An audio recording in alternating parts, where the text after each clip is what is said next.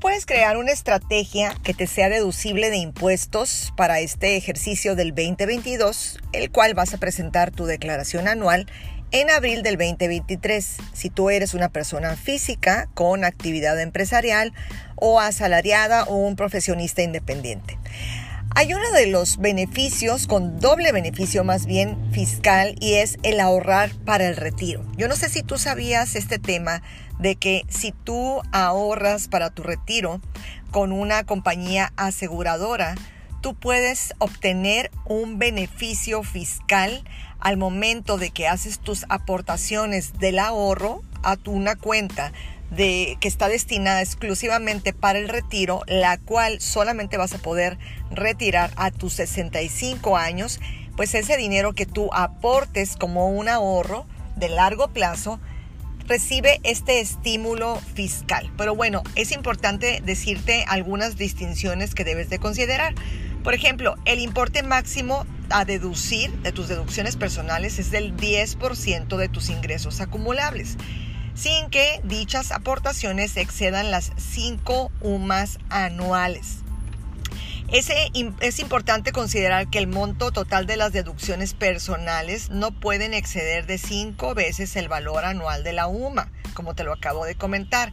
Entonces aquí es importante que tú revises con tu contador cuáles son esas deducciones autorizadas que tú ya estás haciendo actualmente en tu ejercicio del 2022 para que puedas identificar cuánto te queda de excedente. En el caso de que tú, que tú decidas empezar a ahorrar de una manera topada, o sea, tomar el 100% de este beneficio fiscal, hay que revisar cuáles deducciones autorizadas tú ya tienes con tu contador, con la persona que te presente tu declaración anual de impuestos y que sea especialista en la materia para que tú puedas saber cuánto podrías aportar. Sobre todo ahorita que estamos a finales de diciembre del 2022 y que quedan pocos días para crear esta estrategia. Tal vez si eres empresario requieres eh, meter algún deducible importante para que tú cierres tu declaración del 2022 con algún saldo a favor. Recuerda que aquí el tema es que cuando tú generas un saldo a favor es porque vas a recibir dinero de regreso por parte de Hacienda cuando tú presentes esta declaración. Así que es importante que tú identifiques cuáles son las deducciones personales que ya estás aplicando. Yo quiero mencionarte, aprovechando que es un podcast y que tenemos un poquito más de tiempo que cuando estamos en, redes sociales, quiero mencionarte cuáles son las eh, deducciones personales de acuerdo al artículo 151 de la ley del impuesto sobre la renta, exclusivo para las personas físicas, sean asalariadas o con actividad empresarial. Tú puedes hacer deducible los honorarios médicos, dentales, una nutrióloga o psicóloga, servicios prestados por personas con título profesional expedido por autoridades educativas competentes, es decir, las escuelas. Pagados siempre y cuando sean pagados con tarjeta de crédito o débito o un cheque inclusive nominativo, que casi no se utilizan ya, pero hay quienes todavía utilizan el cheque. También puedes deducir los gastos hospitalarios pagados por ti mismo con, para ti, para tu concubina, cónyuge, para tus padres, hijos, nietos o abuelos, siempre que el contribuyente no haya recibido durante el año ingreso en cantidad igual o superior a una UMA anualizada. También puedes incluir como deducciones medicinas de hospitales, no las que compres en farmacia. También puedes deducir lentes ópticos graduados para corregir, defectos visuales, pero hasta un monto de 2.500 al año. También vas a poder deducir estudios clínicos, prótesis o análisis, la compra o alquiler de aparatos de rehabilitación, gastos funerarios, eh, con un tope de una UMA elevada al año. Para ti, para tu cónyuge, para tus padres, abuelos, hijos o nietos.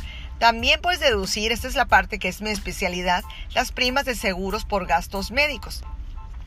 deben de ser complementarios o independientes de los proporcionados por instituciones públicas, es decir, los pagos que tú hagas de gastos médicos por una póliza que tú tengas contratada con seguros. Por eso esta es una estrategia que yo les recomiendo mucho a los freelancers, profesionistas independientes o empresarios que tengan sí o sí un gastos médicos porque además de que te es deducible, estás blindado, estás blindando tus ahorros, estás blindando la caja chica del negocio. Bien, sigo. El siguiente donativo, bueno, el siguiente, perdón, deducible es un donativo no oneroso ni, remunerativo a instituciones autorizadas para recibir donativos. Ojo, solamente pueden ser instituciones autorizadas, autorizadas y no puede exceder del 7% de tus ingresos acumulables que están siendo utilizados para hacer el cálculo del ISR.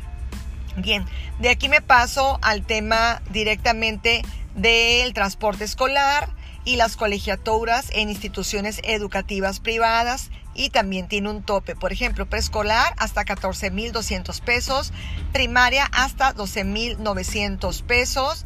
Esto es en tus deducciones anuales, ¿de acuerdo? Si tú quieres saber más a detalle todas estas deducciones autorizadas, yo te invito a que, a que visites la página del SAT.gov. Ahí están todas las deducciones que aplican. Y ya sabes, no dejes de tomar esta estrategia de ahorrar para tu retiro ahorita, a pocos días de cerrar el año para que puedas servirte como un saldo a favor cuando presentes tu declaración. Bueno, entonces seguimos con los temas del checkout financiero. Recuerda que uno de los partes importantes de analizar cómo cerramos el año es también revisar cuántos deducibles tengo. Nos vemos en el próximo podcast.